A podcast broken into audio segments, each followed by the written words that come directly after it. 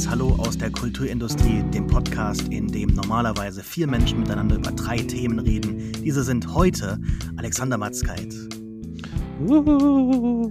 Michaela Sartori Buh. und ich, Sascha Prittner.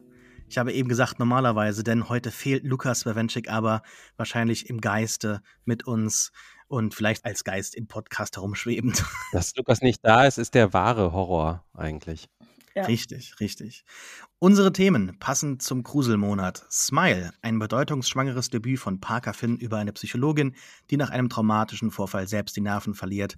Bodies, Bodies, Bodies, eine Horrorkomödie über reiche Online-Zoomer und eine Party, die nicht cool in der WG-Küche endet, sowie Triangle of Sadness, der neue und erstmals rein englischsprachige Film von Ruben Östlund, berühmt geworden durch Force Majeure, der von einer albtraumhaften Kreuzfahrt erzählt. Liebe Kulturindustriellen, wir nehmen heute Abend am Hallowed Evening auf, am 31. Oktober. Noch ist keine Geisterstunde, aber wir werden wohl heute nicht mehr rauskommen und opfern äh, unsere Jugend für euer Podcast Entertainment. Meine erste Frage wäre daher, wären wir heute Abend rausgegangen und vielleicht habt ihr das ja schon im Laufe des Monats so gemacht, das fängt ja alles inzwischen früher an, aber was wäre denn heute Abend euer Halloween-Kostüm der Wahl gewesen? Fangen wir an mit Michaela. Ich wäre als 9-Euro-Ticket gegangen. erschreckend traurig. Alexander Matzkeit, was wäre dein Kostüm gewesen? Ja, ich komme tatsächlich gerade von einem Lab-Wochenende zurück. Ähm, das war ein ähm, so äh, Postapokalypse, Zukunft, irgendwie sowas in die Richtung. Da hätte ich, glaube ich, einfach ganz pragmatisch das Kostüm nochmal wieder verwertet und wäre irgendwie als so ein futuristischer Che Guevara mit einem Nerfgun im Holster und so. Ja, Wiederverwertung ist auch das Stichwort für mein Kostüm. Ich habe seit Jahren das gleiche Kostüm an. Ich habe mir so ein äh, aus so einem Kittel und so ein paar anderen Sachen und auch eine, eine Headgrab, so ein City 17 Schrägstrich, eigentlich ja eher, die äh, Wissenschaftler kommen ja eher bei, bei Half-Life dann halt in Half-Life 1 vor, ne? Also ähm, Black Mesa Kostüm an, äh, aber das erkennt nie jemand. Also die Leute denken mal so, ah, so ein Wissenschaftler, der gerade ein bisschen blutig ist oder so, was halt passt, Zombie-Wissenschaftler. Nein, bei mir steht auch hinten ganz groß drauf Black Mesa, aber es erkennt halt nie jemand und ich ziehe das an, bis irgendwann jemand mich anschaut und sagt, oh, Half-Life. Genau. Eines Tages wird es so sein. Eines Tages. Was könnten wir denn Lukas irgendwie vorschlagen? Lukas ist ja heute auch unterwegs, nicht auf einem äh, coolen Halloween-Event, sondern im Kino vor allem. Aber ähm, was könnten wir ihm denn vorschlagen? Was wäre ein gutes Kostüm für Lukas? Slavoj Žižek. Gruselig auf jeden Fall. Das wäre eine schräge Vorstellung. Fangen wir an. Smile, unser erster Film heute, macht eines ganz deutlich. Wir leben in einer Post-It-Follows-Timeline.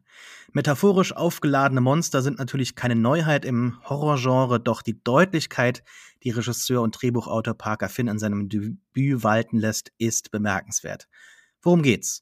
Die Psychologin Rose Cotter wird Zeuge eines bizarren, traumatischen Vorfalls mit einer ihrer Patientinnen und wird daraufhin zunehmend mit erschreckenden und unerklärlichen Ereignissen konfrontiert. Eine bösartige, übernatürliche Kraft scheint fortan ihr Leben zu bestimmen und sie zu terrorisieren. Dabei scheint sich ein Muster aus Suizid aller The Ring zu bilden. Wer zusieht, ist als nächstes dran. Da höre ich persönlich sofort den This Movie is About Trauma Supercut von Jamie Lee Curtis' äh, Pressetour zu Halloween Kills aus dem letzten Jahr. Doch Spaß meinerseits beiseite. Der Film selbst weiß schon eigenhändig zu unterhalten. Vielleicht sogar als, das unterstelle ich jetzt mal so dem Film und stelle ich auch hier gerne zur Diskussion, als Komödie. Ähm, Alex, Hattest du denn bei Smile viel zu lachen? Blieb es bei einem Lächeln oder schautest du nur grimmig rein? Ja, nee, grimmig. Also du hast ja die beiden Referenzen gerade genannt, It Follows und The Ring. The Ring habe ich persönlich nie gesehen. It Follows ist tatsächlich, glaube ich, ich bin ja gar nicht so ein riesen Horrorfan, aber es ist wirklich einer der prägendsten Horrorfilm-Erinnerungen, die ich noch so habe aus den letzten Jahren, ähm, weil der Film ja was total Interessantes vor allen Dingen auch mit dem Frame macht, indem er sozusagen die Bedrohung immer so in die Mitte des Bildes rückt und man irgendwann so die Angewohnheit hat, immer da hinzugucken und zu schauen, wann kommt dieses, diese Bedrohung wieder auf einen zu. hier könnte man sozusagen aus It Follows jetzt nur sagen, dass es halt dieses, ne, es wird halt weitergegeben, wie du es gerade gesagt hast. Und als ich äh, den Film gesehen hatte, habe ich mit, äh, mit einer Freundin geschrieben, die den auch gerade gesehen hat und die schrieb mir, ja, ja, es ist das dumme Kind von It Follows und The Ring und ähm, das finde ich leider auch, also ich fand den Film einfach nicht besonders interessant. Vielleicht macht der Horrorfans Spaß, ähm, weil er irgendwie auch einigermaßen vorhersehbar ist. Ähm, ich fand aber auch, er hat relativ wenig ausgesagt. Also abgesehen davon, dass er jetzt äh, nicht so eine interessante Bildidee hatte, wie was ich gerade genannt habe. Ähm, er benutzt ja relativ viel so unnatürlich fliegende, sich drehende Kamerabewegungen, aber was das genau bedeuten soll, weiß man irgendwie nicht. Ich fand ihn deswegen platt und ich fand dann halt auch das Ende so vorhersehbar wie unbefriedigend. Ich wünsche aber allen, die damit Spaß hatten, nur das Beste. Nur für mich war es irgendwie nichts. Michaela, ich glaube, du hast im Vorgespräch schon angeteased, dass der Film dir auch nicht mehr Spaß gemacht hat. Nee, also ich stimme diesem Zitat zu, dass es irgendwie ähm, It Follows in schlecht ist. Also es fängt ja damit an, dass die also der Horror quasi ähnlich ist. Also man wird von etwas verfolgt, was vielleicht sogar die Form von Menschen annehmen kann, die man ähm, kennt, aber man weiß und spürt, dass es das nicht ist und es wird halt übertragen. Ja, es ist auf jeden Fall sehr ähnlich äh, wie It Follows, nur hat bei weitem nicht die Tragweite von It Follows. Gefühlt hat da jemand ein Skript geschrieben, innerhalb von einer Woche oder so, wenn es hochkommt. Und dann hat es, wurde es nie wieder bearbeitet. Es wurde einfach sofort gedreht.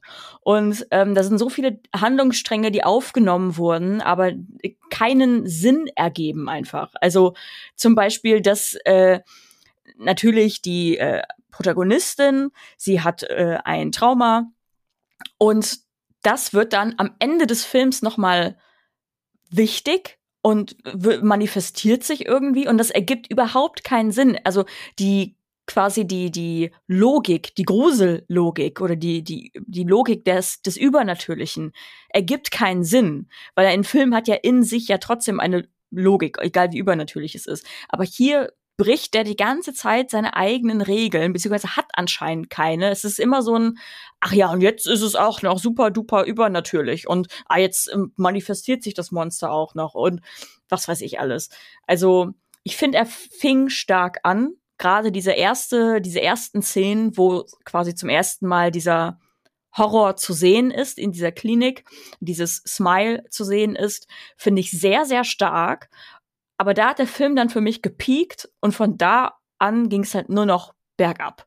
Ja, ich schließe mich euch beiden so ein bisschen an, aber ich glaube, ich bin am Ende doch ein, ja, ein bisschen positiver gestimmt insgesamt. Ich kann aber euch durchaus verstehen. Ich glaube tatsächlich, dass der Film übrigens durchaus noch einmal einen äh, besonderen Edit erfahren hat, nämlich ganz am Ende. Ich würde sogar vermuten, dass da irgendwo im Editing-Prozess am Ende gemerkt wurde, naja, vielleicht kann dieser Film ja doch irgendwie ganz gut werden. Also hat man so gemerkt, was man da vielleicht hat auf Seiten der Studios und ähm, die haben dann vielleicht sogar den Regisseur gezwungen, das Ende umzudrehen, weil das wirkt so ähm, ja konträr eigentlich der, der Thematik, was bis dahin, da könnte man ja sagen, okay, ist jetzt nicht wirklich ähm, unauffällig, ist ja offensichtlich, worum es dem Film geht. Ähm, und das, was er macht, macht er auch nicht wirklich subtil, aber er macht es zumindest mal, was das Handwerk angeht, durchaus recht ähm, stabil. Aber dann kommt am Ende so dieses ekelhafte French äh, Franchise-Ding rein, damit halt eben noch ein zweiter Teil kommen kann. Ähm, das hat mich irgendwie so ein bisschen enttäuscht zurückgelassen, weil bis dahin hätte ich dann gesagt, okay, das, das wäre wirklich besser. Also das hätte den Film wirklich um so einen Sternepunktwertung besser gemacht. Aber ich schließe mich an, ne? ich habe es ja schon am Anfang gesagt, ich fand diese ähm, It Follows Parallelen sehr offensichtlich und auch zu The Ring klar, aber ich würde auch im Formalen durchaus mal äh, Parker Finn, Regisseur und Drehbuchautor, ein bisschen loben wollen, denn wir haben natürlich auch das ist ja ganz spannend. Ari Aster auch hier, finde ich, in äh, dem Film drin, der gerade mal mit zwei Filmen schon so einen nachhaltigen Eindruck im Horrorgenre hinterlassen hat.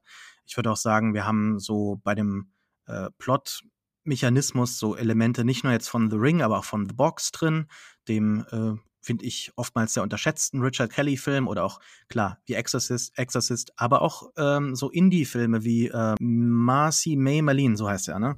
Und also auf so einem ganz formalen Level finde ich funktioniert er da wirklich sehr identisch, gerade in den ruhigen Szenen, die so zwischen die Jumpscares eingebaut sind, wo wir nur so einen kleinen Push-In auf die Hauptfigur haben, die wirklich sehr gut gespielt ist, finde ich. Also Rose Cutter, die Hauptfigur gespielt von Sosie Bacon, das finde ich, finde ich sehr gut, was sie macht. Ähm, auch wenn es jetzt nicht irgendwie überragt ist, aber es ist auf jeden Fall so der Anker des Films und das muss ja funktionieren und das tut es auch.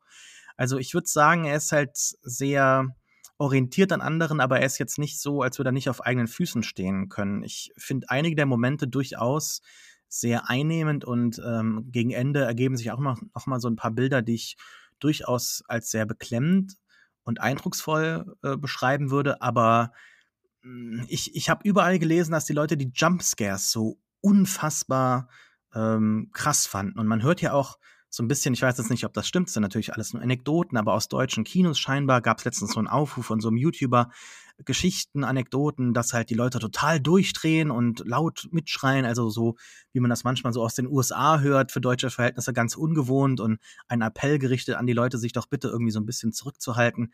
Fandet ihr denn den Film Jumpscare würdig? Also da mal so wirklich komplett die Nerven zu verlieren? Alex? Äh, nö aber ähm, mag auch irgendwie an der schon vorher skeptischen Rezeptionshaltung gelegen haben, weiß ich nicht.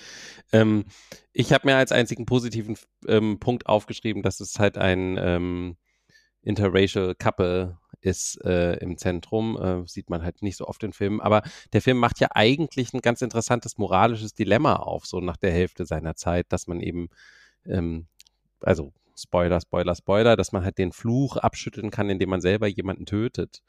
Ähm, und ich habe auch das Gefühl, damit wird dann am Ende gar nichts mehr gemacht. Sie fantasiert äh, das kurz zwischendurch mal, dass, dass das ja, äh, dass sie das ja machen könnte, aber es ähm, ergibt sich dann ja nichts. Stattdessen wird auf dieses äh, doch sehr ätzende Kindheitstrauma irgendwie da rekurriert und ähm, das war dann, glaube ich, auch der Moment, wo ich einfach auch innerlich abgeschaltet habe und gedacht habe, bitte lass den Film einfach nur zu Ende sein.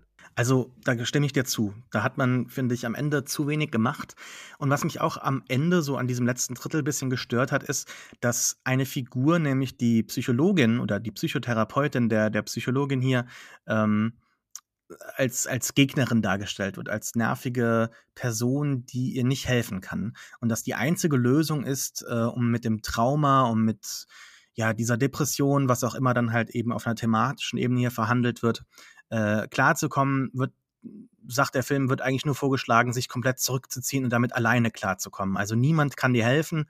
Und zu einem gewissen Grad, meine ich, ist das ja auch nicht so hundertprozentig falsch. Also das ist ja wie mit allem. Wenn man was möchte, dann muss man es halt eben wollen und muss dann halt eben auch Schritte selbst machen und beginnen, äh, um halt in diese Richtung zu kommen, um etwas zu erreichen. Aber diese Schritte, die muss man ja nicht alleine machen. Also man kann die, man muss sie selbst machen, das ist klar, aber man kann ja begleiten durch andere Figuren ähm, zu, zu dem Ziel gelangen und dass dann am Ende die Hauptfigur alle anderen so abschüttelt als nervige, natürlich aber auch aus, aus guten Gründen. Ne? Sie, sie möchte nicht in die Versuchung kommen, die vielleicht zu töten oder sie möchte jetzt nicht irgendwie ja andere, also sie möchte davor andere schützen, ne, weil sie möchte unbeobachtet sein, aber indem man halt diesen Mechanismus da einbaut und die Figur dann halt aus ihrer Sicht moralisch gut handelt, wird die Traumabewältigung so dargestellt, als ob man das nur alleine machen könnte. Und wenn dann im Umkehrschluss eine ganz wichtige Figur, die Menschen im wahren Leben sehr helfen kann, nämlich der Psychologe, Psychotherapeutin, dann so als Gegner dargestellt wird,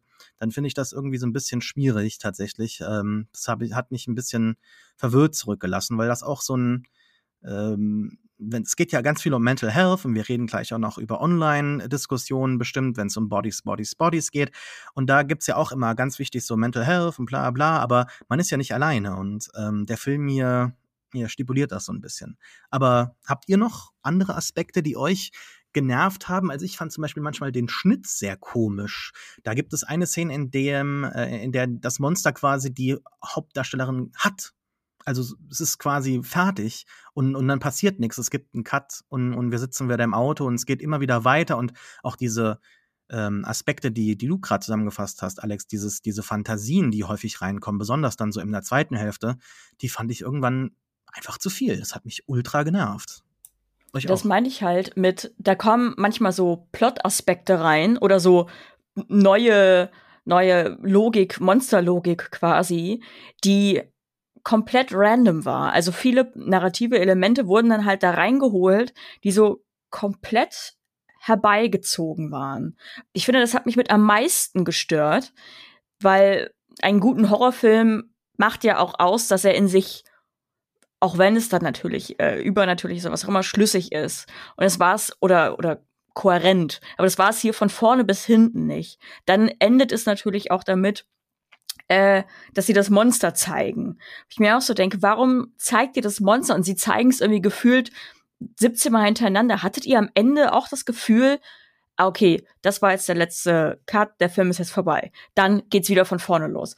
Dann geht das, fängt das Ende nochmal an. Und es ist wie so ein, so ein Loop. Aber dieser Loop ist nicht mal gut gemacht. Es ist einfach so ein, wie Alex schon meinte, wann ist dieser fucking Film endlich vorbei? Ich kann nicht mehr. Und dann hat man dieses unfassbar grauenhaft gemachte CGI-Monster, das man sich da angucken muss.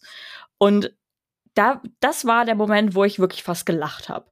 Ähm, weil ich mir so dachte, was, also dieser Film, der hat dieses Monster nicht gebraucht und dieses Monster hat diesem Film eher wehgetan. Weil das, was ja so interessant war an dem, an der Prämisse dieses Films ist, dass da echte, vermeintlich echte Menschen sind, die in dir ein unwohles Gefühl auslösen, indem sie halt dich so angrinsen und anlächeln. Wie gesagt, diese erste Person, die da zu der Protagonistin äh, in die Therapiestunde kommt, ähm, das war eigentlich mit die beste Schauspielerin in dem ganzen Film.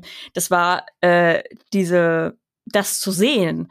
Das finde ich, das war das, wo ich am meisten Unwohlsein gefühlt habe.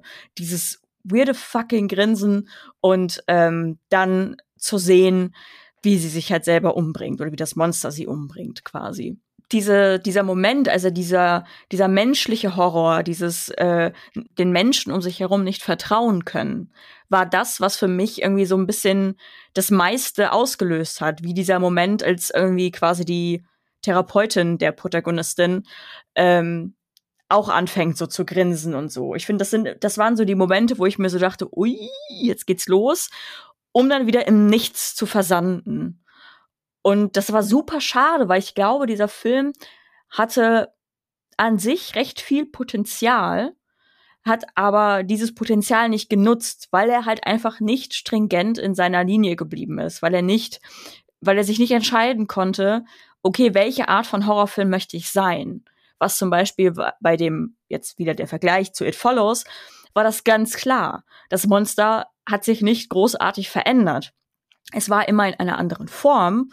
Nichtsdestotrotz war es in sich schlüssig und ähm, auch die Bekämpfung dessen oder wie man dem entkommt, war in sich schlüssig und es wurde vom Anfang bis Ende durchgezogen, so dass man die ganze Zeit dieses dieses uneasy Feeling hatte. Also man man konnte irgendwie dem, was man gesehen hat, nicht mehr so ganz vertrauen.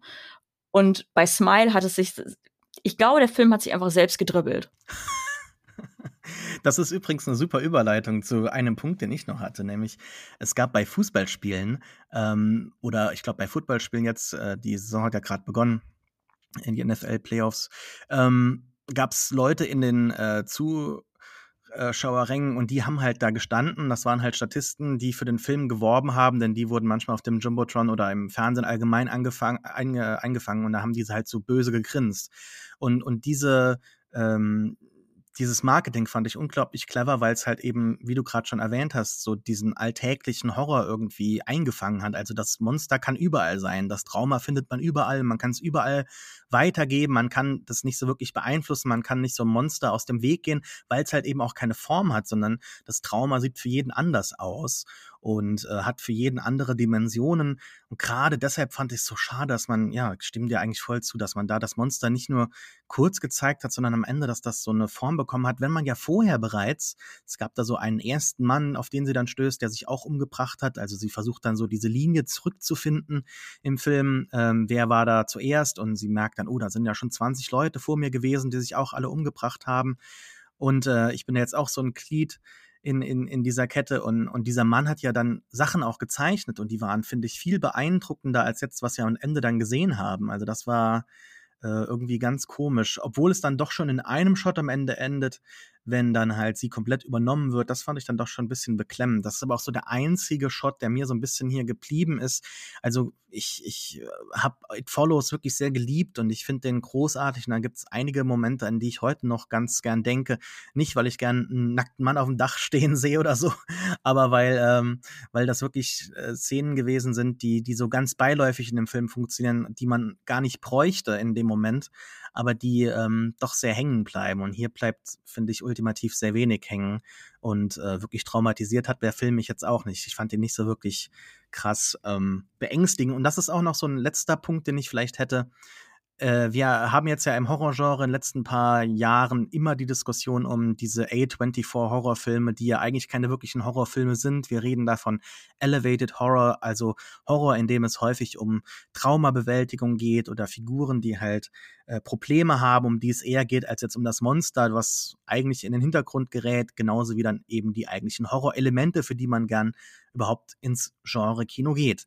Habt ihr damit jetzt, ähm, würdet ihr sagen, der Film ist ja sehr erfolgreich gewesen, dass das Smile da vielleicht so einen Mittelweg gefunden hat oder ist da Smile komplett gescheitert, reiht sich da ein? Wie steht, wie steht ihr überhaupt zu diesem Thema ähm, des Elevated Horrors? Smile, also hat es versucht, sich da einzureihen, aber finde ich, hat es absolut nicht geschafft und wird, äh, ich glaube, da wird in Zukunft niemand drüber sprechen, über diesen Film. Dafür hat er einfach viel zu viel falsch gemacht am Ende, um ähm, Relevanz zu haben. Sowohl in dem Genre als auch in der, ich sag mal, Legacy oder in der Kultur von diesem A24 Horrorfilm, die mit Traumabewältigung sind, also die quasi dieser zeitgenössische Horror sind. Ich denke auch, die Elevation ist da eher so auf Höhe der Teppichkante. Ja, ich weiß nicht, wir haben ja auch vor ähm, ein oder zwei Sendungen über Nope gesprochen zum Beispiel. Also das finde ich halt zum Beispiel so einen viel interessanteren Aspekt des Horrors, der in diesen Elevated Horrorfilmen zumindest manchmal ja auch drin vorkommt, so Horror als die Begegnung mit dem mit dem Übernatürlichen, mit dem Unerklärlichen und so und die Angst, die dadurch entsteht und sowas zum Beispiel. Und ähm, das fand ich jetzt hier auch, also ich fand es einfach relativ äh, palpig so. Und ja, lass mal lieber zu Bodies, Bodies, Bodies kommen. Der war auch nicht gut, aber über den kann man interessanter reden, glaube ich. Gut, wenn wir nichts mehr zu sagen haben, wünschen wir euch viel Spaß mit Smile, der läuft aktuell noch im Kino. Kommen wir zu unserem zweiten Film, Bodies, Bodies, Bodies von Halina Rain. Wenn ein Hurricane kommt, fliehen die, die können, klugerweise ins Hinterland. Superreiche, die ein Partywochenende der Sonderklasse wollen, bunkern sich stattdessen an einem sicheren Ort ein und schauen, wie lange die Natur den Spaß laufen lässt. Solche Hurricane-Partys gibt es wirklich und in Bodies, Bodies, Bodies wird eine dieser Partys zum Ort des Schreckens. Also außer den Gründen, die ich schon nannte, natürlich. Worum geht's? Sophie ist seit kurzem mit Bee zusammen. Sie fahren gemeinsam mit dem Auto zu einer Party von Sophies bestem Freund David. Der ist superreich. Seine Eltern haben ein palastartiges Haus und sind äh, dort abgelegen in einem großen Waldgebiet. Sie haben auch Freunde eingeladen. Bee ist sehr nervös, da die Freunde nicht nur neu sind, sondern auch superreich und teilweise berühmt sind. Da gibt es dann zum Beispiel Alice, die einen Podcast hat oder Jordan und Alice, die auch reich sind und viele Hintergründe haben, die einen so ein bisschen nachdenken lassen, besonders wenn wir gleich reden über ähm, Online-Sprache.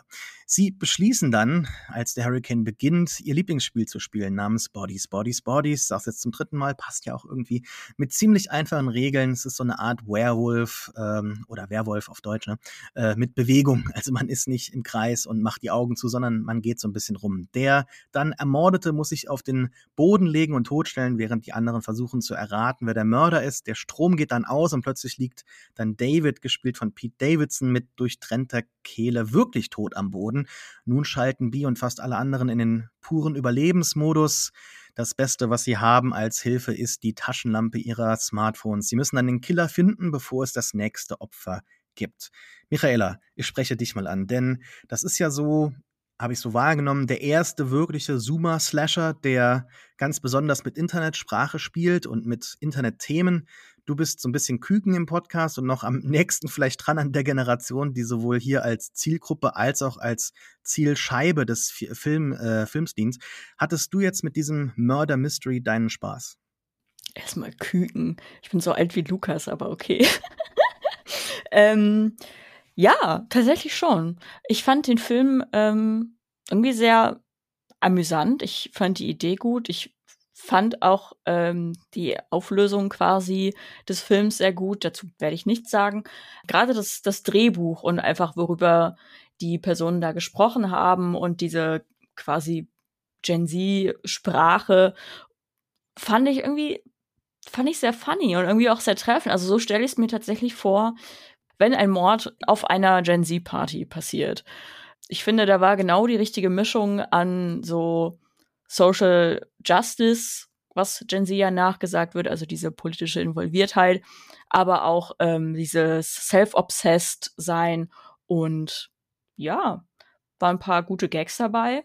Ich fand ihn eigentlich ganz gut. Ich fand den auch visuell ganz gut. Er war manchmal, also auch wenn es äh, nach einem um mal in dem Sprech zu bleiben, nach einem Boomer, einer Boomer-Anmerkung äh, klingt. Ich fand ihn manchmal sehr dunkel, man hat nicht so viel gesehen, das war aber vielleicht auch Sinn der Sache. Ähm, vor allen Dingen, wenn ein Film dann durch äh, eben diese Handy-iPhone-Kameras beleuchtet wird oder die Handlung. Aber äh, ja, ich mag es auch, wenn Filme nicht so perfekte Charaktere haben. Also in diesem, in diesem Film war wirklich niemand sympathisch oder sonst irgendwas. Alle waren einfach schrecklich. Und äh, sowas mag ich manchmal sehr gerne. Deswegen mochte ich Buddies, Buddies, Buddies. Alex, wie stehst du zum Film? Ja, da kann ich direkt anschließen. Ne? Mirela hat mir die perfekte Rampe gebaut. Denn ähm, genau das fand ich tatsächlich leider den Schwachpunkt des Films, dass ich fand das sehr, sehr anstrengend den zu gucken, obwohl ich den Ansatz auch voll in Ordnung fand und so und auch schon kapierte, wo das herkommt. Ich, ich würde mal sagen, vielleicht so ein Äquivalent, wenn auch nicht gleich ähm, irgendwie so kein Horrorfilm, aber es gibt ja solche Filme aus meiner jetzt, keine Ahnung, vielleicht ähm, irgendwie zehn Jahre älteren Generation ja auch, also sowas wie vielleicht Cruel Intentions oder so. Ähm, aber ich fand das halt ja, ich fand das einfach schrecklich, dass, die, dass diese Leute einfach alle so, so unerträglich unangenehm waren. Und ich glaube, das lag halt nicht an ihrer Generation, sondern einfach an der Art, wie sie halt geschrieben waren. Und es gibt dann natürlich diese eine Szene, ähm, wo sich die überlebenden Figuren ähm, alle so gegenseitig konfrontieren und sich halt alle auch diese Begriffe so um die Ohren hauen, die, ähm, die so, also ich weiß ja nicht, aus wessen Sicht das Ganze so geschrieben wurde, aber die so als Modebegriffe so ein bisschen ähm, rumgeistern, hat man immer so den Eindruck in der Gen Z. Also ähm, seines, ähm, keine Ahnung, irgendwie so verschiedene Varianten von Neurodivergenz oder Dysmorphia oder so und dann eben genau dieses, was du erwähnt hast, Sascha, ähm, mit dem Podcast. Also es fällt ja der sehr schöne Satz, you guys making a podcast is really hard work oder irgendwie sowas, was wir ja natürlich alle wissen. Und ich fand diese Szene schon sehr, sehr gut geschrieben und ich finde, die hätte sich total gut gemacht auch isoliert. Also ich, ich hätte mir das total gut als so ein Saturday Night Live Digital Short oder einfach so ein virales Video, was halt sonst irgendwie so durchs Netz geistert vorstellen können. Ich fand halt den Film drumrum einfach, der, der, der hat mich irgendwie nicht, hat meine Spannung nicht gehalten. Und obwohl dann äh, der Twist ganz am Ende, der sozusagen erklärt, was da eigentlich vor sich gegangen ist und den wir vielleicht nicht spoilern sollten, schon irgendwie ganz witzig ist, ähm, und auch irgendwie natürlich passend, ähm, hat das für mich den Film jetzt auch im Rückblick das nicht, meine Zeit nicht wert gemacht. Ich, ich glaube, es hätte mir völlig gereicht, diese Szene irgendwann mal in ein paar Jahren irgendwo auf YouTube zu sehen und gedacht, okay, das ist irgendwie ähm, vielleicht ganz treffend, ähm, aber ich hätte mir den Rest sparen können. Hm, jetzt habt ihr mich tatsächlich so ein bisschen gekriegt. Also ich bin irgendwo dazwischen und manchmal dachte ich eigentlich, dass das heute so mein Highlight werden könnte, aber ich, ich finde den eigentlich ziemlich gut. Ich sage jetzt mal einfach, ich finde den eigentlich ziemlich gut. Aber eher als Horrorkomödie als jetzt als Slasherfilm, weil wir haben ja wirklich so seit 20 Jahren, 20 plus Jahren, ne, eigentlich mehr als 20 Jahren jetzt, seit Scream und ähm, ja halt so, so, so eine Revolution gehabt, einfach. Also die Metaebene steht stärker im Vordergrund als die ganz typischen äh, Genre-Konventionen. Ne? Mit denen wird eher gebrochen. Und hinzu kommt halt eben, dass wir jetzt hier einen Film haben, bei dem das ja, selbst das halt irgendwie so ein bisschen nervig ist. Also ich finde, und, und wenig Neues sagt. Also ich finde eigentlich sehr, sehr spannend ist dann auch die Szene am Ende, hast du richtig gesagt, ähm, Ich fand's sehr schön, aber das, um mal jetzt zu sagen, warum der mir gefallen hat, ist, dass halt die Figuren so ähm, in, in Ermangelung an den Waffen, die sie halt suchen. Es geht ja dann um eine Waffe, die vielleicht jemand hat oder ein Messer, das jemand sucht oder wo könnte überhaupt jemand was mit wem getan haben, wie kann jemand umgebracht worden sein, dass man dann so an einem Ermangelung, Ermangelung an anderen Waffen halt eben die verbalen Waffen sucht und da sieht man halt eben auch, wie ähm, ja diese moralische Debatte völlig in, im Nichts verläuft, also in so einer Überlebenssituation, wo ja die ganzen ähm, physischen Dimensionen unseres Lebens so runtergebrochen werden haben wir ja dann so eine Situation, wo äh, hier die dann miteinander streiten, aber das führt zu gar nichts. Also das verläuft so im Sand. Und das, das, das mal so ein bisschen so auf, auf die Schippe zu nehmen, fand ich eigentlich sehr erfolgreich. Ich finde es auch so gut. Also gerade dieser, dieser Streit zu diesem Filmhöhepunkt, ich fand da eigentlich mit am besten, dass diese Morde die da geschehen sind, so zweit- bis drittrangig waren, weil es dann nur noch halt um die Personen geht, um die persönlichen Verfehlungen und wer wem jetzt irgendwie was Unrechtes getan hat und was weiß ich. Und das fand ich irgendwie so, so witzig. Also, ähm, natürlich haben die sich da ordentlich was an, an den Kopf geworfen, aber ich mochte halt, wie einfach diese, diese ganze dramatische Situation, also dass sie gerade in einem Haus eingesperrt sind mit einem Mörder. Ähm, und sie ähm, ja, reden darüber, dass äh, die eine Freundin den Podcast von der anderen nur hate listened und sowas.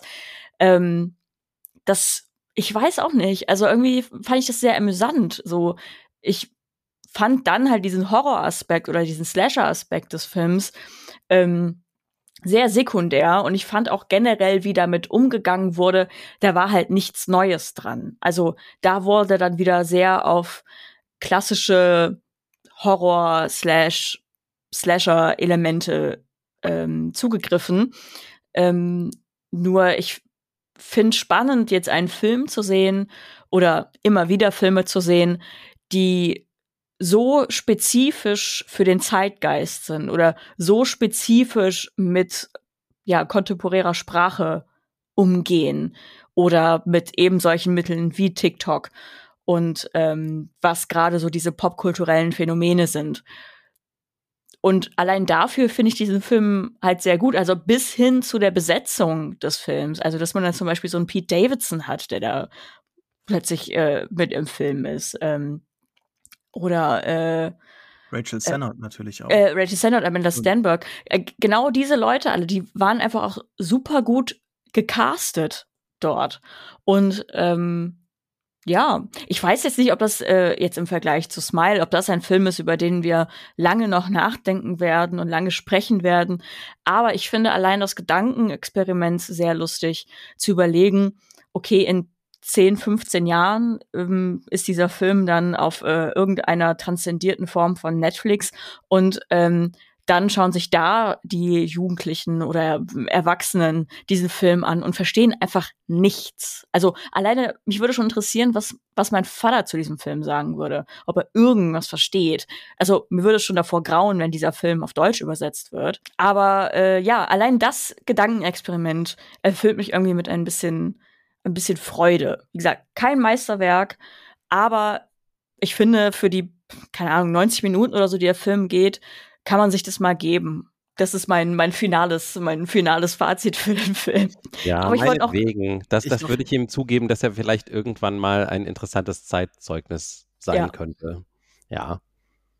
Ich würde gerne noch ein bisschen mehr über die Form reden, denn ähm, ganz wichtig natürlich thematisch ist hier, haben wir jetzt gerade schon äh, von Michaela gehört, das Smartphone und alle ähm, ja, sprachlichen äh, Neuerungen, die daraus folgen. Aber das Smartphone ist natürlich auch hier ganz wichtig. Wir haben keine Personen mehr, die jetzt in der Dunkelheit tapsen müssen und Angst haben müssen, sondern das Smartphone in der Dunkelheit ermöglicht uns halt äh, zu sehen, aber auch nur so ein bisschen so den eigenen Dunstkreis, wenn man so will, was ja dann auch irgendwie dann ein Kommentar, finde ich, ist in äh, komödiantischer Weise hinsichtlich der Sprache, aber insgesamt fand ich das dann doch so ein bisschen über ja, so, so zu, zu viel benutzt vielleicht. Also es hat mich wirklich irgendwann genervt, wie hässlich der Film auch einfach ausgesehen hat, wie damit irgendwelchen anderen Aspekten versucht wird, innerhalb dieses dunklen Hauses dann halt mit Farben oder mit Licht überhaupt zu spielen. Also dass dann manche Figuren so Knicklichter haben bei so einer Party, okay. Aber dass dann irgendwie das auch noch genutzt wird die ganze Zeit, um überhaupt irgendwie so ein bisschen Licht ins Dunkel zu bringen, fand ich dann doch irgendwie sehr schade gerade weil halt eben, fand ich jetzt zumindest mal, dieser Twist irgendwie vorhersehbar war. Und ich fand, das war jetzt, ähm, jetzt nicht der größte Makel des Films, aber ähm, ich fand den Film gar nicht so dunkel die ganze Zeit, weder von der Stimmung her noch von der, äh, von dem Whodunit-Aspekt. Also ich muss ganz ehrlich gestehen, dass das ultimativ so ein Ding ist, dass das mich rausgerissen hat und auch einfach nicht schön war. Ähm, wie gesagt, es bleibt dann wahrscheinlich so ein Zeitzeugnis. Hier damals äh, war dann die Handykamera sehr wichtig, äh, als es überhaupt noch Strom gab, wenn der ausgefallen ist. Aber ja, ich, ich weiß nicht. Also ich, ich tue mir, tu mir sehr schwer mit der Form des Films. Ähm, da hat er nämlich überhaupt nicht irgendwie viel zu sagen oder zu zeigen. Also da ist kein einzelner Shot, der mir ähm, im Gedächtnis bleiben wird. Da ist keine, da ist, da ist eigentlich kein Make-up bei den, bei den äh, Leichen oder bei den Slasher-Momenten, was irgendwie äh, interessant ist, zumal wir sowieso eigentlich immer nur Leichen finden, äh, größtenteils. Und dann bei den Figuren selbst ändert sich das Make-up auch die ganze Zeit. Nicht das Make-up, das sie sich sogar selber auftragen im Film, ähm, was natürlich auch kommentiert wird dann wieder. Äh, da möchte ich übrigens auch noch gleich überleiten zu einer anderen Frage. Aber äh, ich fand auch teilweise das Make-up der Figuren inkonsistent, obwohl sie eigentlich dann halt Blut im Gesicht hatten vorher. In der nächsten Szene ist es weniger. Äh, ein Aspekt, den ich noch sehr spannend fand, ist ja B, also die Figur, die jetzt so reinkommt, die gar nicht zu dieser Gruppe gehört, als neue Freundin von, von Sophie okay, das ist dann immer schwierig, aber sie ist ja auch dann später verdächtigt, nicht nur, weil sie eventuell etwas getan haben könnte, sondern aufgrund ihrer Herkunft. Also da haben wir nochmal, ähm, das ist eigentlich relativ früh so als, als Anxiety, als Angst wird das so mit ins Spiel gebracht, aber dann am Ende, so im letzten Drittel, wird es halt ganz präsent, wie dann auch eben in Klassen gedacht wird. Haben wir da noch was zu sagen? Hat der Film da etwas Schlaues zu sagen? Oder ist da nur die, die Verdächtigung irgendwie der Figur dann am Ende, weil sie halt eben gelogen hat bezüglich ihrer äh, Credentials? Äh, ist das schon ein Punkt? Ja oder nein? Ich fand das jetzt nicht sonderlich bemerkenswert. Also da fand ich andere ähm, Aspekte, die da äh, aufgenommen wurden, wie zum Beispiel diese ähm, Age Gap äh, zwischen zwei Figuren, also die ähm, eine, ich glaube, es ist die Schwester von Pete Davidson quasi, also in dem Film, ähm, hat ja eine Beziehung zu einem signifikant älteren Dude. Äh, das, solche Sachen finde ich dann irgendwie interessanter, also die dann da gezeigt werden, als dieser, diese Klassenunterschied. Ich fand dabei interessant, wie, wie das den Leuten überhaupt also klar, sie waren in einer Villa und sie haben die ganze Zeit darüber gesprochen, dass sie halt der Bereich sind, aber sie sahen jetzt nicht so aus, also so super clean und polished aus, wie die so, die Rich Kids, wie jetzt zum Beispiel bei ähm, Eiskalte Engel. Ähm, oder was weiß ich. Also da fand ich es irgendwie interessant, dass sie da ähm, in der in der Hinsicht halt sehr divers waren und einfach auch das komplett egal, also sie waren einfach alle rich, bis halt auf die, die eine Freundin. Und ähm, alle waren, fast alle waren einfach charakterlich verdorben. Das hatten sie zumindest alle gemeinsam. Aber dass eine Figur die obere Mittelklasse als Herkunft hat und das ausgesprochen wird als Vorwurf in der gleichen Betonung wie so eine rassistische Beleidigung, fand ich schon mhm. ziemlich bemerkenswert. Dann in dieser Sequenz, wo dann halt alle äh, Dämme brechen. Ne? Oder? Ja, aber das wurde ja in dem Kontext gesagt, dass ähm, diese Figur, die ja Upper Middle Class ist, ähm, oder von aus der Upper Middle Class kommt, die hat sich ja selber immer als dieses vom Tellerwäscher zum Millionär dargestellt, laut diesem Vorwurf. Und ähm, dass ihr dann vorgeworfen wird, dass sie diese Geschichte gar nicht für sich claimen kann, weil sie halt in diesem, was ich übrigens aber auch sehr witzig fand, gesagt wird, you're upper middle class. Also das als Vorwurf gesehen, dass sie sich überhaupt gar nicht diesen Rex to Riches Schuh anziehen sollte und dass dann halt quasi sich darüber lustig gemacht wird. Also das fand ich dann auch wieder äh, da bemerkenswert, dass ja selbst mit diesen Vorwürfen mit ja, du bist jetzt arm, das wurde ja genau andersrum gedreht, dass gesagt wurde, du bist zu reich, um so zu tun, als wärst du von nichts gekommen. Also ich weiß nicht, ich fand den Film irgendwie in Ordnung. Ich fand den Soundtrack auch ganz gut. Ähm, der ist ja von Disaster Piece, der hat ja auch den Soundtrack für It Follows gemacht. Die initiale Idee kommt von Kristen äh, Rupinian. Die hat ja dieses virale Essay äh, Cat Person vor ein paar Jahren rausgebracht und dann ähm, über das wir auch gesprochen haben. Über das wir auch gesprochen haben in irgendeiner Kulturindustrie-Folge.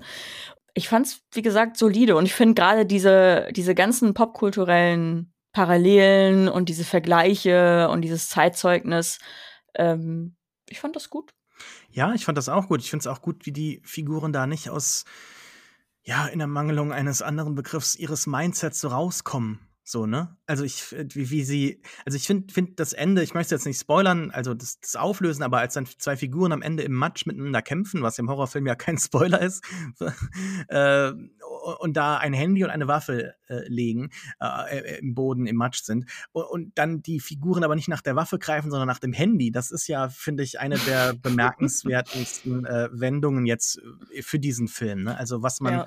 so darstellen kann, zeigen kann, am Ende ist eigentlich das schon äh, sehr deutlich. Da wird ja auch finde ich, von, von Seiten von äh, der, den Autoren und, und der Regisseurin ganz deutlich, dass es sich hier um eine Horrorkomödie handelt und vielleicht eher noch eine, eine Komödie als jetzt unbedingt Horror, weil, wie ich eben schon gesagt habe, den, findet man nicht so wirklich hier, außer vielleicht so in den Konventionen Leichen und Blut etc. Aber ähm, gerade das halt eben diese, diese Diskussion um Hate-Listen, um, um Ghosting und Gaslighten, dass, dass da die Figuren da gar nicht rauskommen können, selbst wenn sie da blutend äh, und sterbend am Boden liegen, wenn alle übereinander fallen, dass man da so hängen bleibt. Das ist, finde ich, schon ein sehr prägnantes, vielleicht jetzt nicht ähm, Generationenporträt, aber definitiv ein Teil der Generation, auch der Millennials, die so denken und so handeln, die gar nicht mehr da rauskommen können, für die eigentlich äh, in, zu jeder Zeit, auch wenn sie halt irgendwo rumlaufen, der Internetanschluss da sein muss, weil ähm, man, man hat so sein Leben danach ausgerichtet. Das finde ich schon, also sowohl Leben als auch Sprache und, und das Denken, das finde ich doch schon sehr äh, krass und ich hoffe, dass sich da vielleicht der ein oder andere in positiver Weise äh, schmeichelhaft getriggert fühlt, um mal gewisse Sachen zu hinterfragen. Ähm, ich würde jetzt nicht sagen, dass der Film unbedingt als Denkanstoß funktioniert, aber definitiv als äh, ja, Conversation Starter. Und das hat er ja bei uns jetzt durchaus geschafft. Wer Bodies, Bodies, Bodies sehen möchte, kann aktuell den Film noch im Kino sehen, auch in deutscher Sprache. Mit Force Majeure gelang Ruben Östlund eine beklemmende und bestechende Beobachtung über Geschlechterrollen, die nicht zuletzt durch ihre komödiantische Perspektive bestach. Es war der Durchbruch des Regisseurs, der vor zwei Jahren auch mit Will Ferrell und Julia Louis Dreyfus neu verfilmt wurde. Für seinen ersten englischsprachigen Film Triangle of Sadness versammelte er nun folglich eine Bandbreite an bekannten Schauspielern wie Woody Harrelson oder sogar Iris Berben. Wie so oft in seinen Filmen startet alles perfekt. In diesem Film haben wir zwei Models, Karl und Jaja. Sie sind auf einer Luxuskreuzfahrt eingeladen. Auf den ersten Blick scheint da alles perfekt jetzt mit einem Urlaub zu beginnen. Doch dann bahnt sich ein Sturm an und das Paar findet auf einer gemeinsamen Insel mit anderen Überlebenden der Kreuzfahrt sich dann wieder und muss dann zusammen mit unter anderem äh, Gruppen von Milliardären und Reinigungskräften des Schiffes klarkommen.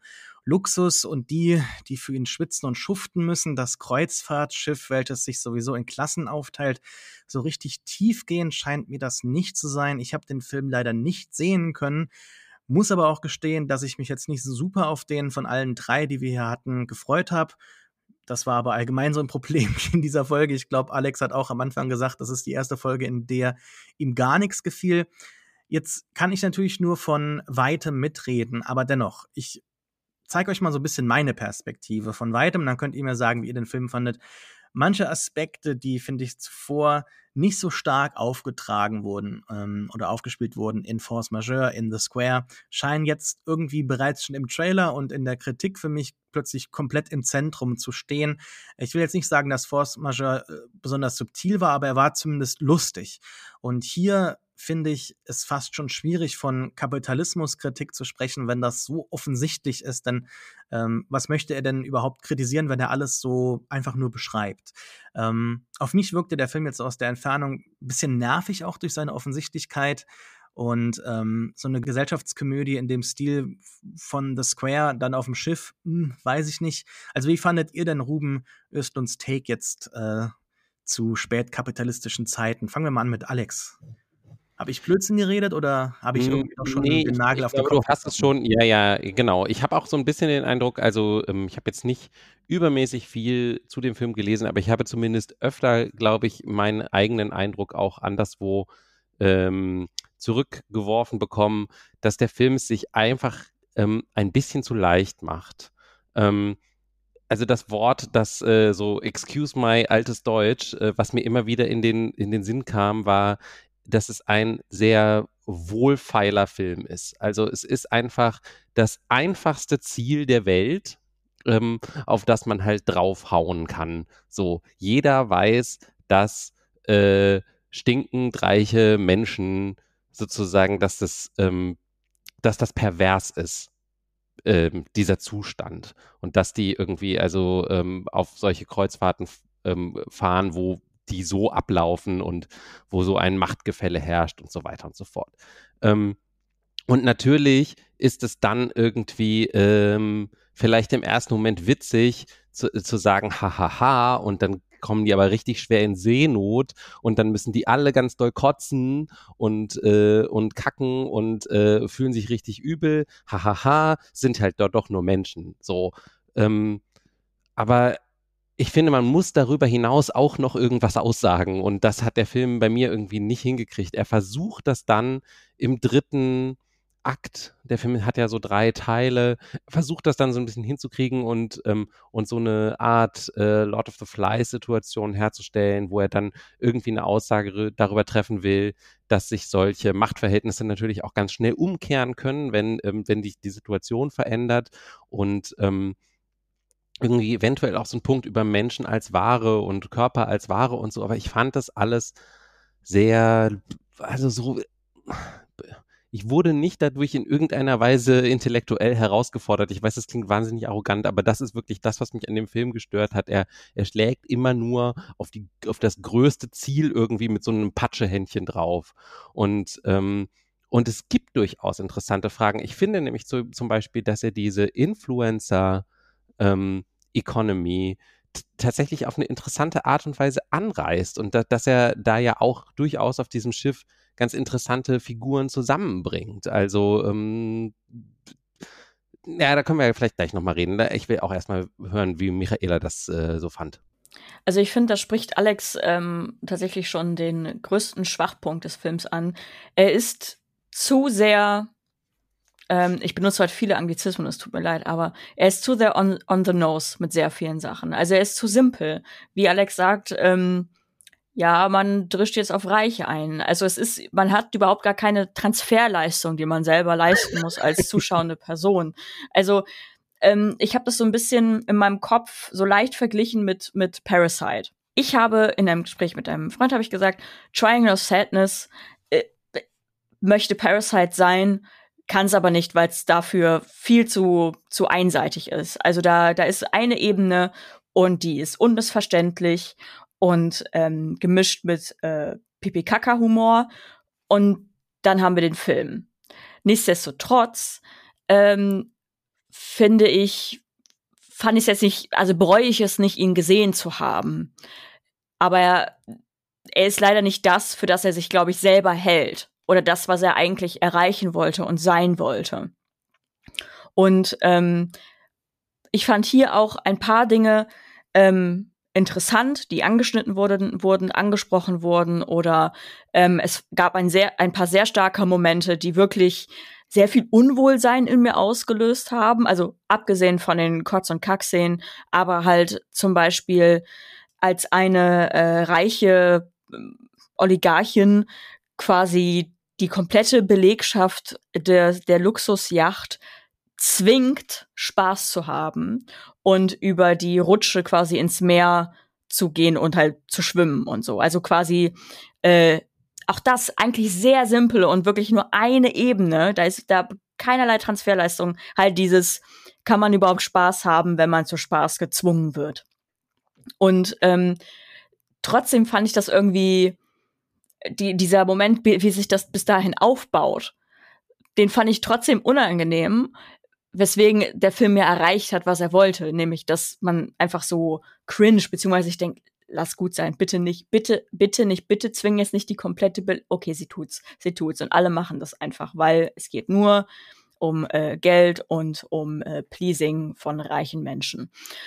Ähm, ja, wie gesagt, ein paar starke Momente. Also ich kann später noch auf ein, eine andere Szene eingehen, die ich ganz gut fand, die aber dann später äh, zunichte gemacht wurde. Ähm, aber ja, das ist le leider so ein bisschen meine Zusammenfassung des Films. Also wollte, wollte, glaube ich, Parasite sein, also Parasite ähnlich sein, was die Legacy angeht, was die Bedeutung angeht. Es ist leider nicht europäische Parasite. Es ist, es ist irgendwas anderes. Es hätte vielleicht gut getan, äh, da noch mal eine halbe Stunde von abzuschneiden von dem Film und das vielleicht, ich weiß nicht, oder es ist eine, Oh es ja, ist ein, lang fand ich ihn auch. der, viel der, ja, das stimmt schon. Also, der war sehr, sehr lang. Ich dachte mir zwischenzeitlich so, Freunde, was geht? Also, ich war fertig nach Part 2 in meinem Kopf und dann kam noch Part 3 dieses Films, der noch mal ein ganz anderes Fass aufgemacht hat, was auch wieder sehr flach war. Schade. Also, leider, leider schade. Ich hätte noch eine Frage. Du hast schon so ein bisschen das teilweise beantwortet, aber das ist ja jetzt so sein größter Film. Ne? Also das ist der Film, nachdem man halt so, so die, also er als Regisseur begeht er ja gerade so einen sehr schwierigen äh, Schritt, aber der auch nur äh, folgerichtig ist, basierend auf seiner bisherigen Filmografie. Also sein Durchbruch kommt, dann bewährt er sich noch einmal zu Hause mit einem schwedischen Film und jetzt hat er so seinen ersten internationalen Film gemacht mit dem Ja, Moment mal, Budget. Sascha. Also The Square war auch schon ähm, ziemlich Das- viel englischsprachig. Ja, ja, so, deshalb ne? sagte ich eben rein englischsprachig. Wobei, Mhm. ich weiß jetzt nicht, ob in dem Film auch andere Sprachen gesprochen wurden. Ich gehe mal davon aus, äh, auf dem Kreuzfahrtschiff. Aber trotzdem, das ist so, würde ich jetzt mal sagen, so das größte Ding bisher. Und auch jetzt, uh, der neue Ruben Östlund hat man so gehört. Und ähm, das Schiff, das, das untergeht, auf dem halt mit Klassen äh, Thematik gespielt wird. Okay, das war schon irgendwie, wo wurde der äh, prämiert? Ich glaube in Cannes, ne? Da habe hab ich mir schon so gedacht, okay, alles Ja, klar. er hat vor allen Dingen auch die Goldene Palme gewonnen, zum zweiten Okay. Mal, nachdem Hast- The Square auch schon die Goldene Palme gewonnen hatte. Und The Square war ja auch so ein Film, finde ich, um den damals viel Bohai gemacht haben, von dem ist mir nichts in Erinnerung. Ja, genau. Und darum geht's mir jetzt. Ist denn bei diesem Film jetzt euch etwas im Gedächtnis geblieben? Denn ähm, Force Majeure hat ja diesen einen Standout-Moment, klar, wo die Kamera montiert bleibt und wir das so am Eskalieren sehen, so langsam. Also formal bleibt alles ruhig, aber wir äh, erleben halt totales Chaos im Frame und äh, können das zuerst so erleben und dann drüber nachher lachen, aber dann wird uns gerade erstmal bewusst, wie auch den Figuren, was da gerade passiert ist. Aber der Film hat auch andere, finde ich, sehr gute Sequenzen, wie dann, als es darum geht, am Ende ähm, dem Vater nochmal so eine Art äh, typische Männlichkeit wiederzugeben und er dann die Familie im Nebel da wiederfinden darf, um, um den Kindern dann halt eben zu zeigen, ja, der Papa ist eigentlich noch der Papa, ist alles gut. Ähm, ist, ist hier in dem Film was da geblieben? An, an solchen Momenten, an solchen Szenen, die bedrücken, beklemmen, außer jetzt da die Leute, die rutschen müssen? Ich finde tatsächlich, ähm, ich bin gespannt, was Michaela sagt. Ich finde tatsächlich, dass äh, bei allem, was ich äh, vorhin an ähm, Kritik auf den Film geworfen habe, dass die Charaktere trotzdem ganz interessant gezeichnet sind. Und da finde ich tatsächlich auch, dass, dass der Film auch sein größtes Potenzial eigentlich verschleudert. Also es gibt diesen russischen Oligarchen, der immer sagt, so er wäre irgendwie so der King of Shit, weil er irgendwie, glaube ich, mit Dünger ähm, ähm, so in der postsowjetischen Zeit dann sein Vermögen gemacht hat. Und dann gibt es dieses Influencer-Pärchen, was ich halt auch total spannend finde. Also, und, und die beiden aufeinandertreffen zu lassen, das finde ich schon noch eine äh, ganz gute Idee, weil sich da eben auch so unterschiedliche Aspekte von Reichtum ähm, irgendwie miteinander mischen, weil das, es gibt eine Szene, wo sie dann sagen, ja, also wir, wir sind eigentlich gar nicht reich, wir kriegen immer nur solche Sachen geschenkt und müssen die dann halt machen. Und ähm, oder, oder wollen die dann halt machen und gleichzeitig müssen wir halt aber eigentlich hier schon auch arbeiten, ne? Weil sie, sie muss sich sozusagen dann ständig da in Pose werfen und irgendwie zeigen, wie toll diese Kreuzfahrt ist. Und das fand ich halt zum Beispiel total spannend. Auf der einen Seite so jemand, ähm, es fehlte eigentlich noch so eine dritte Person, vielleicht die so richtig from Old Money kam, weil die einzige andere Figur, die glaube ich noch eingeführt wird, ist äh, irgendwie so ein, äh, so ein Waffenfabrikant. Aber das sind ja auch sozusagen eigentlich im Grunde auch neureiche Leute. Aber es hätte eigentlich noch irgendwie ein Adliger mit auf dem Schiff sein müssen oder irgendwie sowas, damit man irgendwie das mal so ein bisschen das hätte ich interessant gefunden. So dieses, man, man ist, man bewegt sich in dem gleichen Milieu, aber der eine, für den einen ist das irgendwie selbstverständlich, der andere ist irgendwie halt so, äh, eben dieses Neureiche von wegen äh, hat sich halt bereichert auf Kosten anderer und, ähm, und, und ist aber im Herzen halt immer noch so ein totaler Bauer. Und äh, die Dritten sind eigentlich nur da und ähm, stellen das halt nach außen immer nur dar, dass sie halt dieses Luxusleben führen, obwohl sie halt in Wirklichkeit, wie man halt in dem Teil vorher gesehen hat, äh, sich immer noch ständig darüber streiten müssen, wer halt das Essen bezahlt, irgendwie so. Und ähm, da finde ich, hat der Film zu wenig mitgemacht, aber die Figuren an sich waren interessant. So. Ähm, das ist vielleicht, finde ich, das, was der Film mh, hm, am ehesten noch äh, hinterlassen könnte. Ja, tatsächlich. Also die Figuren fand ich auch mit am stärksten. Sie hatten eine Entwicklung in sich drin, sei, sei es zum Besseren, sei es zum Schlechteren. Aber ähm, die waren an sich einfach fantastisch gezeichnet und haben das äh, Ganze für mich auch eher noch sehenswert gemacht. Ähm, ich kann mir auch vorstellen, dass der Film auch absichtlich natürlich an vielen Stellen so ein bisschen übertrieben hat und absichtlich einfach over the top war. Also dann reicht es nicht, wenn da drei Personen ähm, anfangen, sich zu übergeben und ähm, weil das Schiff gerade einen sehr starken Seegang hat. Oder da reicht es auch nicht, dass ähm, meinetwegen auch die komplette alle Gäste sich dann plötzlich beim Kapitän äh, übergeben haben. Nein, dann wird das, das Schiff attackiert von Piraten. So, das ist natürlich, offensichtlich ist das ein, ein, ein Mittel, um irgendwie so over the top zu gehen. Einfach um zu sagen, alles klar, ihr habt gedacht, ähm, schlimmer kann es nicht gehen, die Leute ersticken in literal Scheiße. Wir haben ja noch einen, wir setzen noch einen drauf. Und ähm, ich fand das irgendwie auch das ist immer so dieses zweischneidige Schwert, ne? Also dieses, okay, hier gibt's gerade keine Transferleistung, es gibt keinerlei, keinerlei Interpretationsspielraum. Ähm, auf der anderen Seite dieses Over-the-Top-Sein, um halt natürlich zu übertreiben.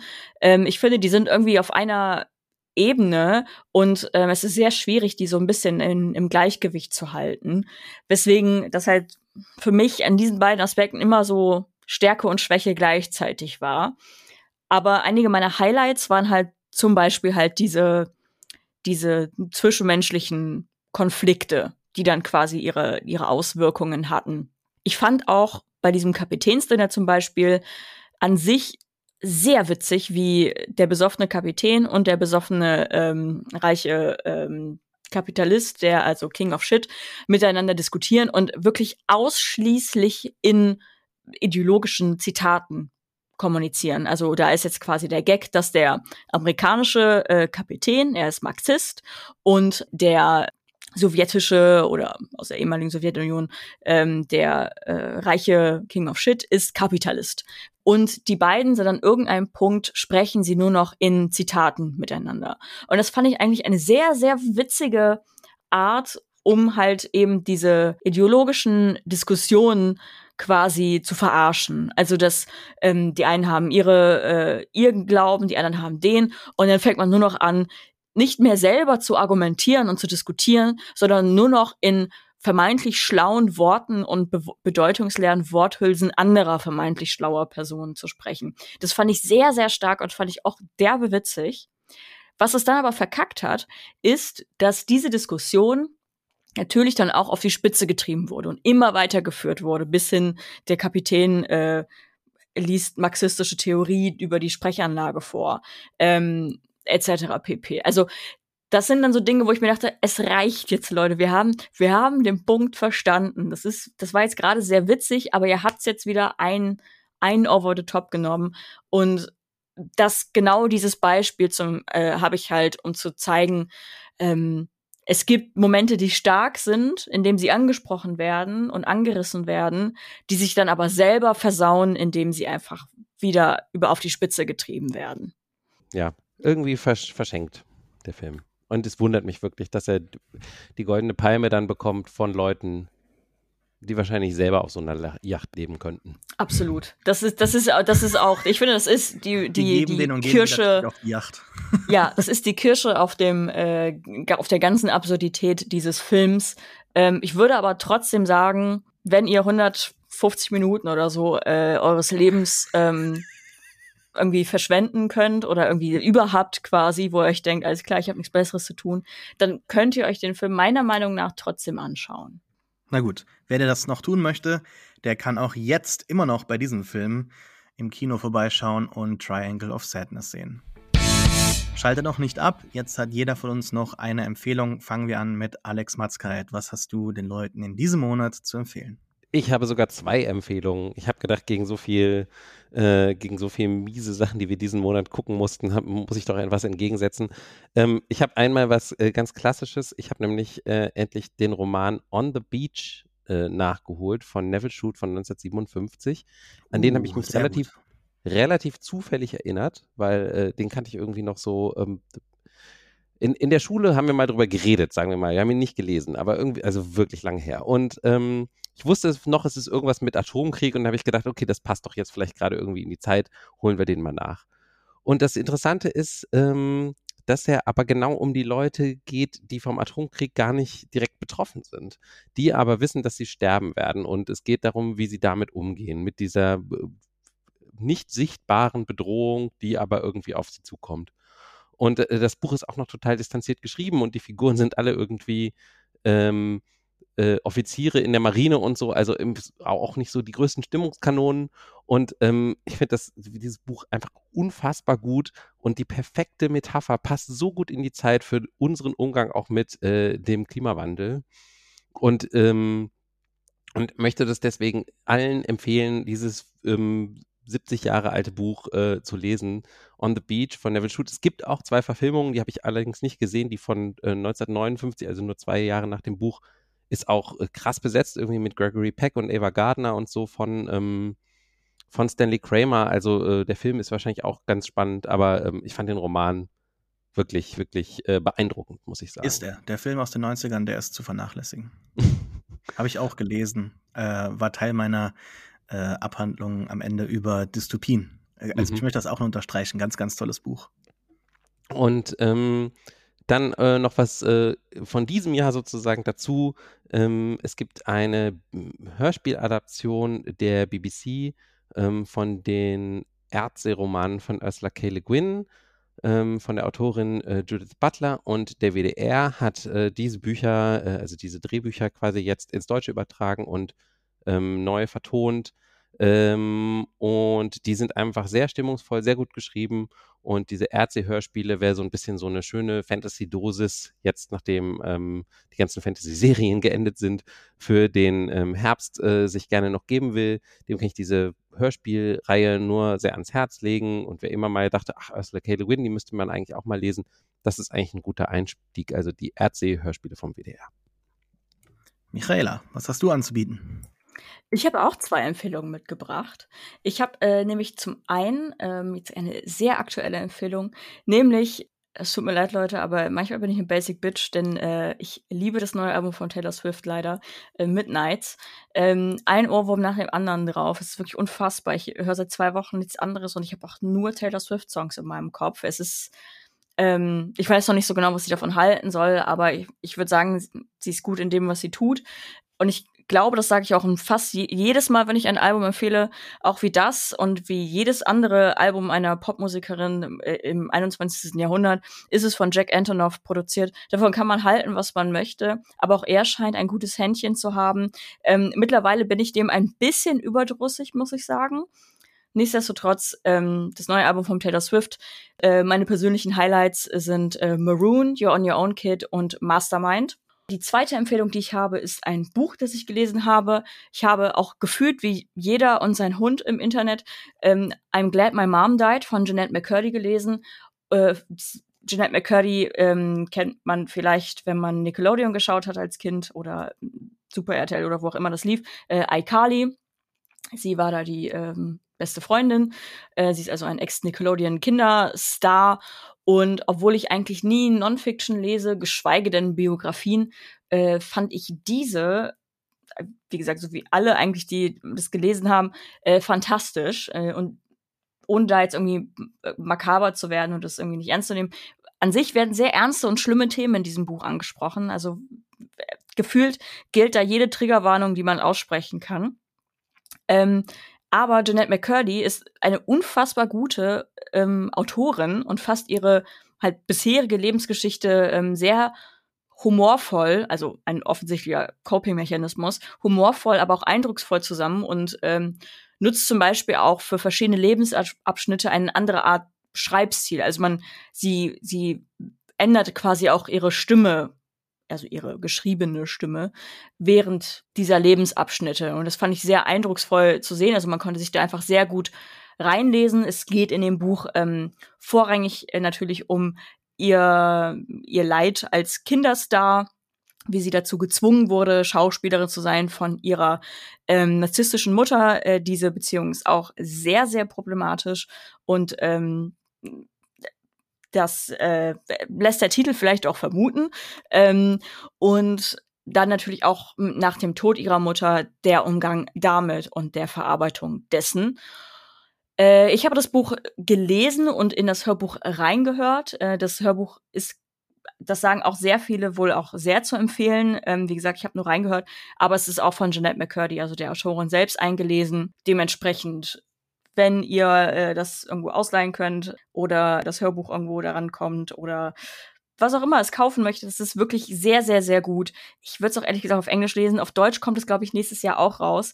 Aber ehrlich gesagt graut es mir schon so ein bisschen davor. Deswegen, das Internet hat recht. Diese Biografie von Jeanette McCurdy, I'm Glad My Mom Died, ist sehr gut. Werde ich nicht lesen, muss ich ehrlich gestehen, aber ich fand es zumindest beeindruckend, dass jemand sowas sagt. Also ich fand das, als das, ich habe den Release mitbekommen, fand das auch ziemlich beeindruckend, dass es so ein Statement gibt. Und als äh, Takeaway finde ich das äh, auf jeden Fall für Leute, die sich interessieren für die Geschichte, durchaus äh, ein amazing Teaser. Ich habe drei Sachen jetzt anzubieten. Ich habe einfach mal jetzt noch was dazu genommen. Ich, ich möchte euch irgendwie jetzt am Ende äh, toppen. Nicht aus, aus Boshaftigkeit, sondern ich äh, versuche auch ein bisschen Lukas heute ein bisschen äh, zu, zu ersetzen. Also, ich möchte ganz kurz nochmal euch die ja durchaus äh, negativ gestimmt waren, was House of the Dragon angeht, nochmal anbieten. Schaut doch nochmal rein. Also ich war von Anfang an schon Fan oder sag ich mal freudig der Serie gegenübergestellt und würde sagen, also die letzten fünf, eher vielleicht noch die letzten drei, vier Folgen waren wirklich absolut fantastisch. Die Serie steht auf eigenen Beinen und was da besonders in den letzten beiden Folgen erzählt wird, ist äh, hochklassiges Fernsehen, ganz, ganz tolle Unterhaltung. Dann auch möchte ich nochmal meine Empfehlung vom letzten Mal vertiefen, nämlich zu Andor. Da war ich noch so ein bisschen, vielleicht noch nicht so ganz über den äh, Wolken so mit meiner Stimmung, aber inzwischen hat sich das komplett, ja, ist, ist das alles gewichen. Ich habe nur noch pure Euphorie für diese neue Serie. Es gibt jetzt so viele Leute, sagen, uh, das funktioniert ja nicht nur als Star Wars-Serie, sondern als Serie überhaupt. Also ich finde diese Unterteilung einfach kurios, die da teilweise unternommen wird von Leuten. Star Wars Andor ist eine gute Serie, eine sehr gute Serie, die jetzt mit den ersten paar Arcs, die da erzählt wurden, wirklich auch was zu sagen hat. Also ich finde, mein hauptsächlicher Take ist eigentlich, dass da ein Disney-Produkt entstanden ist, das zeigt, dass auch für die Zuschauer und für die Serienproduzierenden äh, die realweltliche systematische Unterdrückung so weit und breit und, und einfach allumfassend verstanden ist und, und verstanden hat, wie, wie tief das uns durchdringt, dass selbst solche eskapistischen äh, Widerstandsfantasien in so einem Fantasy-Milieu abgehalten werden müssen, damit das überhaupt noch plausibel erklingt. Andererseits könnte man dagegen halten, okay, am Ende sind die Rebellen ja erfolgreich und es wird gelingen, aber überhaupt, man könnte auch noch dagegen halten, dass überhaupt in so einer Star Wars-Serie jetzt sowas mal diskutiert wird, anstatt wir die ganze Zeit nur sagen, wie süß Baby Yoda ist. Ist er, ja, aber es ist ja auch mal schön, dass wir über sowas reden können. Meine eigentliche Empfehlung in diesem Monat ist ein äh, Lyrikband. Ähm, obwohl das wahrscheinlich eine falsche eingedeutschte Übersetzung ist, nämlich es geht um Wading in Waist High Water, nämlich der erste Lyrics-Band äh, von Fleet Foxes. Fleet Foxes haben wir schon mal hier besprochen, meine Lieblingsband und die habe ich jetzt noch mal live sehen dürfen im September, ein wirkliches Jahreshighlight, vielleicht auch der letzten Jahre, gerade das letzte Album Shore, das wir besprochen haben in unserem ersten Podcast nach der Pause, hat mir sehr viel bedeutet und sehr viel Kraft gegeben in den letzten beiden Jahren und Fleet Fox ist ja wirklich so ein Phänomen. Also seit Beginn an, seit jetzt 15 Jahren, ist das eine Band, die sowohl kommerziell als auch kritisch sehr erfolgreich ist. Äh, von Indie-Darling zu sprechen, verkauft eben auch den Hype, den es oftmals um die Release Releases der Band äh, gibt, irgendwie ein bisschen zu kurz. Insofern ähm, finde ich es jetzt sehr spannend, dass es das ist nicht einfach nur jetzt hier genius.com ausgedruckt, ja, die Lyrics, sondern das Ding hat knapp 300 Seiten und ich bin sehr gespannt, was Robin Pecknold, der äh, der, der Leadsänger, der, der, ähm, der Schreiber aller Songs, ähm, zu sagen hat zu all den Songs, weil da geht es um Inspiration, um Motivation und ähm, ich meine, Fleet Foxes hat auch diese typischen Songs, oh Gott, sie hat mich verlassen und ich bin so traurig, aber das wird halt anders ausgedrückt. Und es geht halt oftmals auch um, ähm, ja, natürlich Jahreszeiten und sehr große Bilder, die dort kreiert werden und die Instrumentalisierung der Songs ist natürlich immer sehr, sehr wichtig und sehr krass und es wird immer voller. Ich habe das Gefühl, mit jedem Album steigert man sich da, aber auch was die Texte angeht, ähm, hat man sich gesteigert. Ich bin sehr froh, dass das rauskommt. 55 Songs werden da analysiert. Ähm, bin mega gehypt. Waiting in Waste High Water äh, erscheint jetzt am 1. November. Gut, das war's dann für diese Folge. Ihr findet alle unsere Links auf kulturindustrie.de. Ich hoffe, ihr folgt uns auf Twitter, unseren einzelnen Accounts natürlich auch und abonniert diesen Podcast überall, wo es Podcasts gibt, damit ihr nicht die nächste Folge verpasst. Hinterlasst uns gerne auch eine Review oder kommt mit uns ins Gespräch über unsere Themen in den Kommentaren, in den Replies auf Twitter. Wir freuen uns und wünschen euch ähm, hoffentlich nachträglich ein schönes Halloween. Ciao. Tschüss.